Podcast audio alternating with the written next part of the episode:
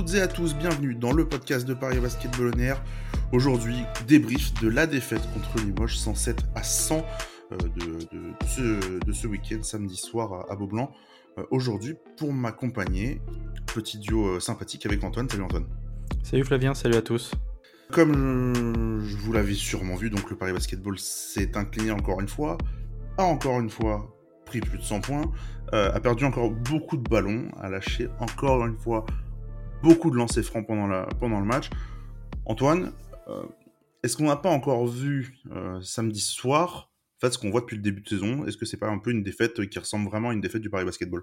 Hormis un détail euh, dont on parlera tout au long de cette analyse, oui, je trouve que tu as assez bien résumé la situation de cette rencontre. un Paris Basketball offensivement, bah, on le voit 100 points, assez à l'aise, mais défensivement assez catastrophique. Euh, le, mot est, lâché parce que voilà, ça fait quatre matchs et il n'y a pas eu une once de d'amélioration euh, dans le, les systèmes défensifs, dans les dans cette capacité un petit peu à surélever son niveau défensif et à presser un adversaire qui, en plus, on le rappelle, Limoges avait joué deux trois jours avant en basketball euh, Champions League. Et c'est vraiment extrêmement dommageable de voir que les matchs se suivent et se ressemblent en fait pour le Paris Basketball. On va rentrer dans le détail, mais oui, pour répondre à ta question, c'est du réchauffé en fait en quelque sorte euh, ce match-là. C'est un peu fort comme mot, mais euh, c'est qu'il y a un moment où c'est plus de la frustration qui, émane de ces résultats-là. Qu'est-ce qui n'a pas été en, première mi-temps? Parce que en tout cas c'est là où Paris a, semblé plus en difficulté et, simplement voilà 29-17 après le premier quart-temps, il y a eu un, coup de mieux, on va dire, sur juste avant la, la mi-temps. Paris qui s'était un peu rapproché. Je crois qu'il y a 8 points d'écart à peu près mais Paris avait déjà encaissé plus de 50 points dans la partie. Qu'est-ce qui n'a pas été dans cette première mi-temps? Et on s'est dit, toi et moi, on était devant le match ensemble et on était là. Euh, ça ressemble, enfin, ça sent pas très très bon. Heureusement qu'il y a eu cette fin de, bah, je dirais de, de, deuxième quart-temps où Paris a semblé en tout cas euh, retrouver un, peu d'allant collectif. Mais qu'est-ce qui n'est pas allé sur, euh, les deux premiers cartons? Ah, Je trouve que l'allant collectif, hormis voilà la fin du la fin de la première mi-temps globalement, mais sinon, euh, oui, c'est ça, c'est un manque, euh, un manque de collectif. Tout d'abord, j'ai pas extrêmement compris pourquoi Toupane remontait autant le ballon euh, dans un premier temps. Après, voilà, je trouvais le nombre de pertes de balles qui était assez problématique. les passes transversales, on en parlait, ben, on en parlait devant le match. C'est quelque chose que je trouve extrêmement dommageable. en début de match, ben, tu les payes en fin de match. Hein. Donc tu, tout se paye au final dans, dans ce match-là. un collectif voilà en manque de mouvement, euh, qui euh, Ismaël Kamagaté qui est pas extrêmement utilisé aussi, ça ça joue à l'arrêt. On attendait, euh, on attend de voir ce Paris Basketball là courir, shooter vite, parce que c'est euh, ce que veut inculquer euh, Will Weaver, bon qui peut toujours pas coacher, il n'était pas sur le banc hier soir, c'était encore bienvenu Kindoki. Mais voilà un effectif, un collectif pardon rouillé qui a réussi à retrouver de la réussite au fur et à mesure du match et au fur et à mesure de cette première période, euh, des, tirs qui rentraient pas beaucoup. On voit notamment euh, ben, les lancers francs, on en parlera. Mais on provoque beaucoup de fautes, on attaque énormément en pénétration, on obtient les fautes, on les rentre pas tous. Les lancers, je parle. À trois points, on prend des tirs assez compliqués aussi. Il y a des joueurs qui ont des, des lignes euh, ben, pas très reluisantes, on va dire, hormis certains. Euh, c'est un tout en fait. J'ai trouvé vraiment cette attaque rouillée, c'est-à-dire qu'en plus de, défendre de manière très compliquée comme depuis le début de saison, bah, on a vu une autre façon d'attaquer, totalement différente, avec un autre porteur de balle, du moins en première mi-temps, et c'était ben pas une réussite puisqu'on l'a vu, voilà 29-17 dans le premier quart-temps, et ça aurait pu être pire hein, vraiment parce que Paris met vraiment beaucoup de temps à rentrer ses tirs. Tu l'as cité, effectivement, c'est un, point important, les lancers francs. Euh, on a hésité justement à en faire un, gros point dans, dans, dans, dans, ce podcast, mais je pense quand même comme, tu, euh, comme on se disait avant, qu'on peut en parler. Euh, les lancers francs, Paris a, shooté à 29 sur 40. Alors moi, j'ai pas souvenir qu'on ait shooté autant dans un match depuis, euh, depuis des années, depuis, enfin, depuis bien longtemps en tout cas. 28 fautes provoquées qui ont donné du coup 40 lancers francs, seulement 29. ça fait 72% de, de, réussite, ce qui est en soi pas qui est pas qui est pas mauvais.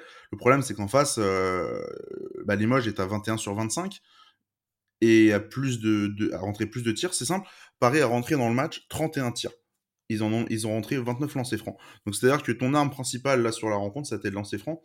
Et encore une fois, tu as des, euh, des passages où tu, où tu en loupes. Le problème, c'est que là, c'est assez. Euh, tout le monde a tout, le monde a loupé des lancers francs, je crois. Non, à part là, je suis en train de checker. Il y a que Toupane qui a, pas loupé de lancers francs sur la partie. Sinon, tout le monde a loupé des lancers francs.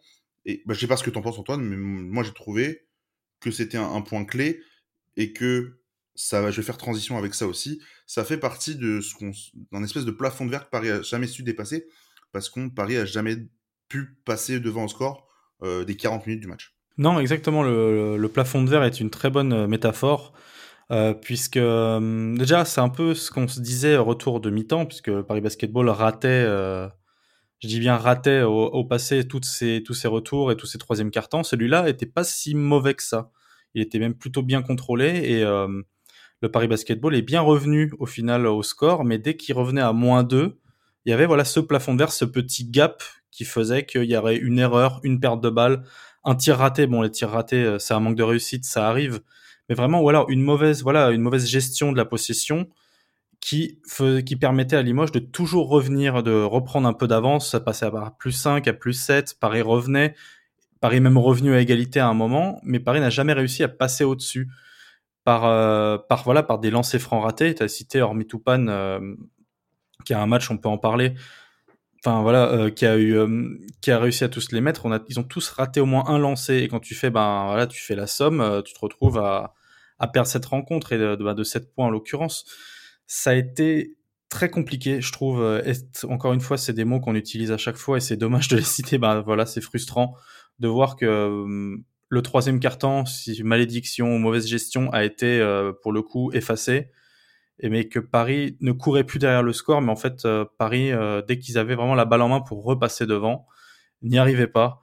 Et euh, ça s'est vu notamment, bah, ça se voit dans les pertes de balles, parce que c'est surtout ça qui, pêche, et les, passes transversales en fin de match qui ont coûté très cher, notamment des passes, passes transversales d'Axel Toupane, bah, là il perd, deux ballons, mais c'est deux passes de ce style-là. Et au final, bah, tu te retrouves avec 19 ballons perdus au global, et c'est beaucoup trop.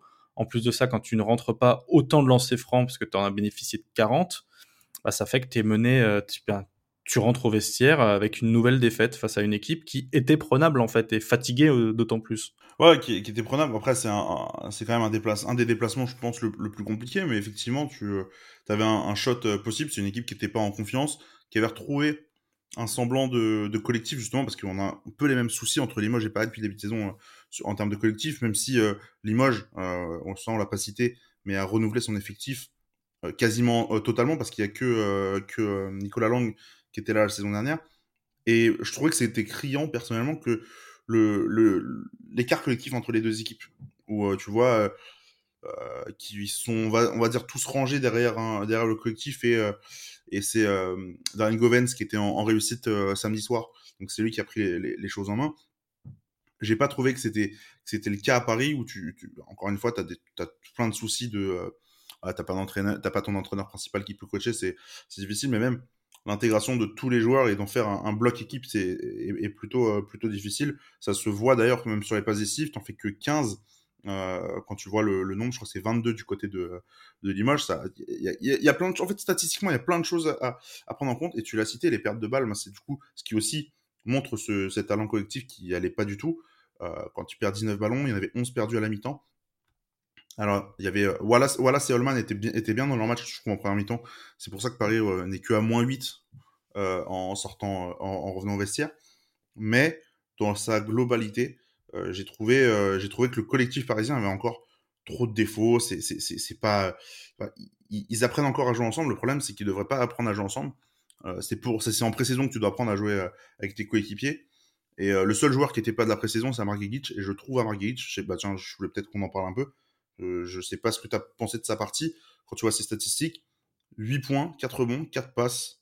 Euh, il est à 10 d'évaluation, il a raté euh, seulement un tir à 3 points. Il n'est pas droit au lancer franc, certes, mais pour moi, Margic, c'est fou parce qu'il n'a pas joué du coup la pré-saison. Il est arrivé direct pour le. Je crois qu'il bah, a joué le dernier match de pré-saison.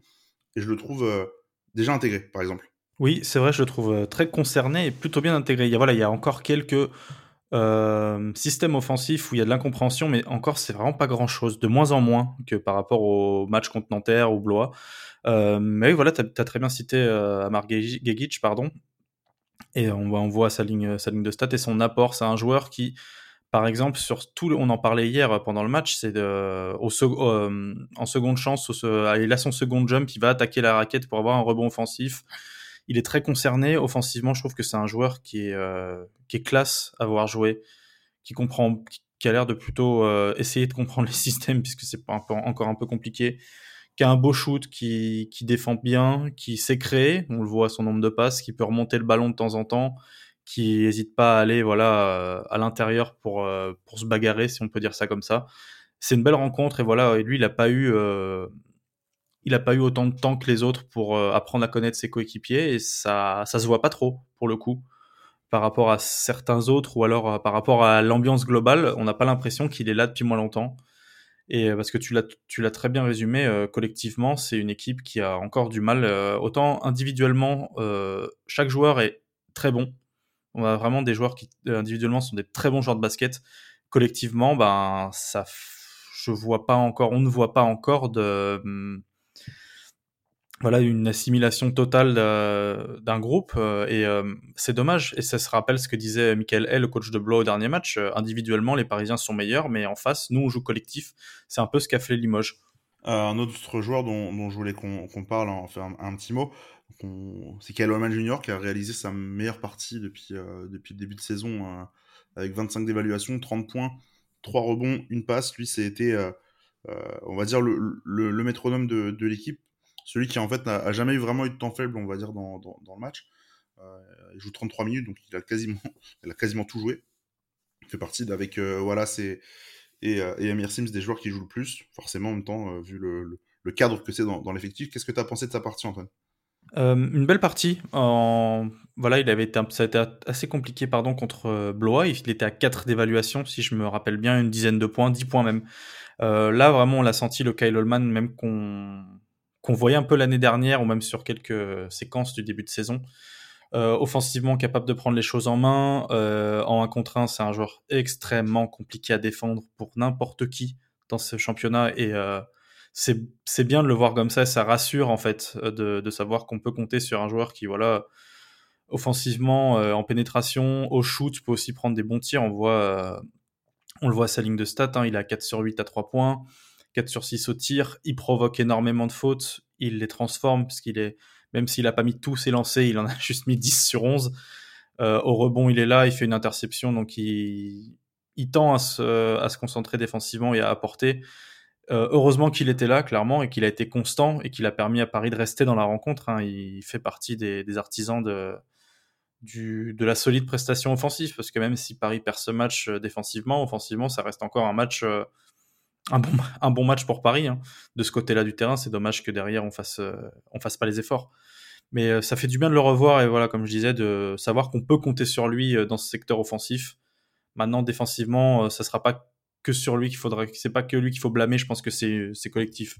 Ouais, juste moi, j'ajoute un petit mot. Après, on, passe à, la suite sur Kyle Je, je sais plus si on en avait parlé dans le podcast ou si on se l'était dit en off. En tout cas, on s'était sûr qu'on s'était dit en off. Euh, du côté, euh, enfin, comment euh, Kyle et, et Tyrone Wallace ne jouent, jouent, très peu bien en même temps. Tu vois. Je sais pas si, si, j'arrive à me faire comprendre, mais si, si, ils, sont, ils sont rarement connectés en même temps. Et, et bah, je trouve que allez, c'est un des matchs où ils ont été, on va dire, le, je trouve les plus complémentaires tous les deux. Euh, même si euh, Tyrone Wallace a quand même eu des, des bas dans son, dans, son match, et tu perds 7, il, perd de, il perd 7 ballons à eux deux, ce qui est quand même beaucoup, hein, parce que c'est quasiment la moitié des, des ballons perdus de, de, Paris sur, sur le match, mais, mais euh, j'ai trouvé quand même un peu, un peu mieux, si je, si je dois trouver un, élément, de, un élément positif, je trouvais que c'est pas vraiment, c'est vraiment pas parfait, mais il y avait du mieux sur certaines séquences dans leur, euh, dans leur, leur utilisation et dans leur euh, complicité, dans leur complémentarité sur le, sur le terrain. Euh, petite, allez, dernière chose sur, sur ce match avant de, avant de, de finir ce, podcast, Antoine. Question rapide. elle est tentante parce que Paris est à 0-4 et que donc est dernier du championnat avec 102, de, 102 points de moyenne encaissés par match. Seul le Portel n'a, la, enfin, le Portel est la seule équipe pardon, qui n'a euh, pas gagné de match non plus cette saison en Elite, zéro victoire et quatre défaites également. Antoine, simplement, est-ce qu'il faut s'inquiéter? Est-ce que c'est la crise pour le Paris Basketball? Est-ce que c'est la crise euh, un petit peu tôt? Est-ce qu'il faut s'inquiéter? Oui. Est-ce qu'il faut tirer une sonnette d'alarme? Oui, déjà. pas de conclusion hâtive, hein, loin de là, mais bah, comme disait Jean-Christophe Pratt, souvent tu concluras ce que tu vas en conclure. Mais non, faut tirer une sonnette d'alarme. Euh, ça va pas du tout. On se prend beaucoup trop de points. Bien sûr, le coach, euh, le coach Will Weaver n'est pas là encore. C'est dommageable, mais euh, on était dans cette période de la saison où on a joué des équipes qui étaient prenables, euh, Blois, Bourg, Nanterre, enfin toutes les équipes qu'on a jouées étaient, prenables et on ne jouait pas à un rythme aussi intense que le Paris Basketball va jouer désormais puisque les semaines de deux matchs vont commencer. Paris va jouer en Eurocoupe dans quelques jours, puis après Monaco. Euh, donc c'est des matchs compliqués et on se retrouve dans une situation où euh, on est à se demander s'il ne manque pas deux joueurs au Paris Basketball, au moins deux profils de poste, c'est-à-dire un autre poste 5 et un meneur gestionnaire. Euh, défensivement, c'est très inquiétant. Et offensivement, ça joue bien. Et voilà, c'est le seul à peu, près feu vert qu'on a. Mais il n'est pas si vert que ça quand on voit les valises qu'on se prend en retour. Donc c'est très inquiétant. Crise, euh, on va attendre encore un petit peu, mais par contre, euh, grosse, grosse euh, sonnette d'alarme à tirer, mais tout de suite, tout de suite. Tout de suite, tout de suite, et justement, en plus, le calendrier est pas, est pas, est pas facile pour Paris dans ce qui va arriver prochainement. tu l'as cité, alors il y a l'Eurogroupe mardi contre Turc Télécom à, Ankara, donc c'est un déplacement euh, qui euh, va donc être le premier match européen de l'histoire du, club. Euh, et puis le déplacement, pardon, à, oh, la réception, je, dis déplacement parce que ce sera pas à la Carpentier, mais ce sera bien un match à domicile au stade Roland Garros. Ce sera donc contre Monaco. Petit mot peut-être sur Monaco, Antoine. peut normalement, on met des gros guillemets, mais Will Weaver, son dossier va être traité par la commission des qualifications mardi donc, potentiellement qu'il pourrait être sur le banc euh, contre Monaco. Euh, Paris, il a quand même de grandes chances, en tout cas, d'être à 0-5 dimanche prochain. De grandes chances. D'ailleurs, pour ajouter euh, à ce match, je reviens vite fait une petite aparté sur Limoges. Paris a joué sans Gauthier Denis aussi. Donc voilà, ni Juan Bégarin ni Gauthier Denis n'étaient là. Juan, ça fait un moment. Gauthier Denis, c'était la première fois qu'il jouait pas cette saison, qu'il n'était pas dans la liste. Il n'était pas du déplacement, hein, c'est Voilà, donc euh, Paris est assez diminué. On verra dimanche contre Monaco. Euh, Paris sera diminué physiquement après le déplacement en Cara, tu l'as dit, et Monaco, voilà, euh, bah, c'est un petit peu, c'est le wagon du championnat. Ils ont fait une très belle prestation contre contre Bologne en Euroleague cette semaine. c'est un effectif pléthorique qui bosse bien, qui est très athlétique, qui nous réussit pas tellement, parce que voilà, il y a, je pense qu'il y a un gap de niveau indéniable. Et, hum, et, si on est dans cette mentalité-là et diminuer en termes d'effectifs comme on laisse, ça risque d'être compliqué. On veut pas être pessimiste, mais peut-être réaliste. Voilà, être en 0,5 euh, euh, quand on fera le podcast voilà de Roland Garros contre Monaco, ça serait pas pas une énorme euh, prise de risque que de dire ça. Effectivement, bon, on va euh, s'arrêter là pour, pour ce podcast. Petit mot sur les espoirs qui ont aussi perdu contre contre Limoges 89-75, toujours autant de victoires, autant de défaites que, que les pros. Euh, hum, qui, comment dire, Kian Maloya a joué et euh, pas été forcément excellent, encore une fois, 12, 12 points, 5 rebonds, 7 pertes de balles. Celui qui a été excellent avec les espoirs, c'est euh, encore une fois d'ailleurs, petite bonne, belle surprise depuis qu'il est arrivé, c'est Kevin Moreno avec 24 points, pour 26 d'évaluation, donc plutôt, euh, plutôt propre. Euh, nous, on va se euh, donner rendez-vous, bah, pas ce mardi, pas, en débrief de, de Turk Télécom. Vous avez la preview d'ailleurs de notre de la saison d'Eurocoupe qui, qui est disponible depuis, depuis quelques jours sur toutes nos plateformes et sur YouTube. Vous pouvez aller voir. Et puis, et puis donc, on va se retrouver après le match de Monaco pour, pour le débrief de ce match de gala, le premier de la saison. Ce sera plutôt, ce sera dimanche en, fin de journée. Sur ce, moi, je vous dis à très bientôt et merci, merci à vous de nous, nous écouter. Ciao.